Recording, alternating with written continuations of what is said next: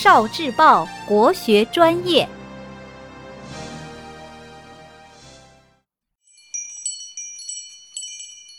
图画《山海经》神兽——与神季蒙。在《山海经·中次八经》里记载，有一座山叫做光山，山上有很多的碧玉。山下长着茂密的草木。有一位叫做季蒙的神居住在这座山里。这位神长着和人一样的身体，但是脑袋却是龙的脑袋。季蒙常常在漳水的深渊里游玩，不过当他出入的时候，一定有旋风急雨相伴。这位季蒙就是主管下雨的神。所以，他还有一个名字叫雨师。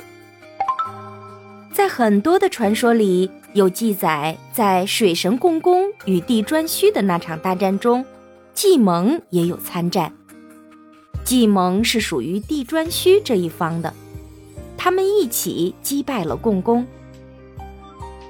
还有史料记载，季蒙神与风神一起参与了黄帝和蚩尤的那场大战。在那场大战里，应龙站在皇帝的阵营，而风伯雨师则帮助蚩尤纵大风雨。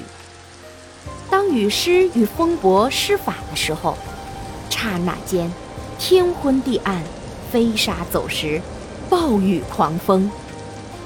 皇帝和他的部下在一片混沌中，连东南西北也辨认不出，更别提作战了，只能节节败退。后来，皇帝在情急之下发明了司南车，司南车能令士兵始终不迷失方向，坚持战斗。最终，蚩尤战败，风伯雨师降服，并且弃恶向善，从此开始为民造福。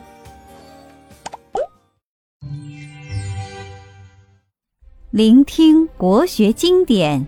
汲取文化精髓，关注今生一九四九，伴您决胜大语文。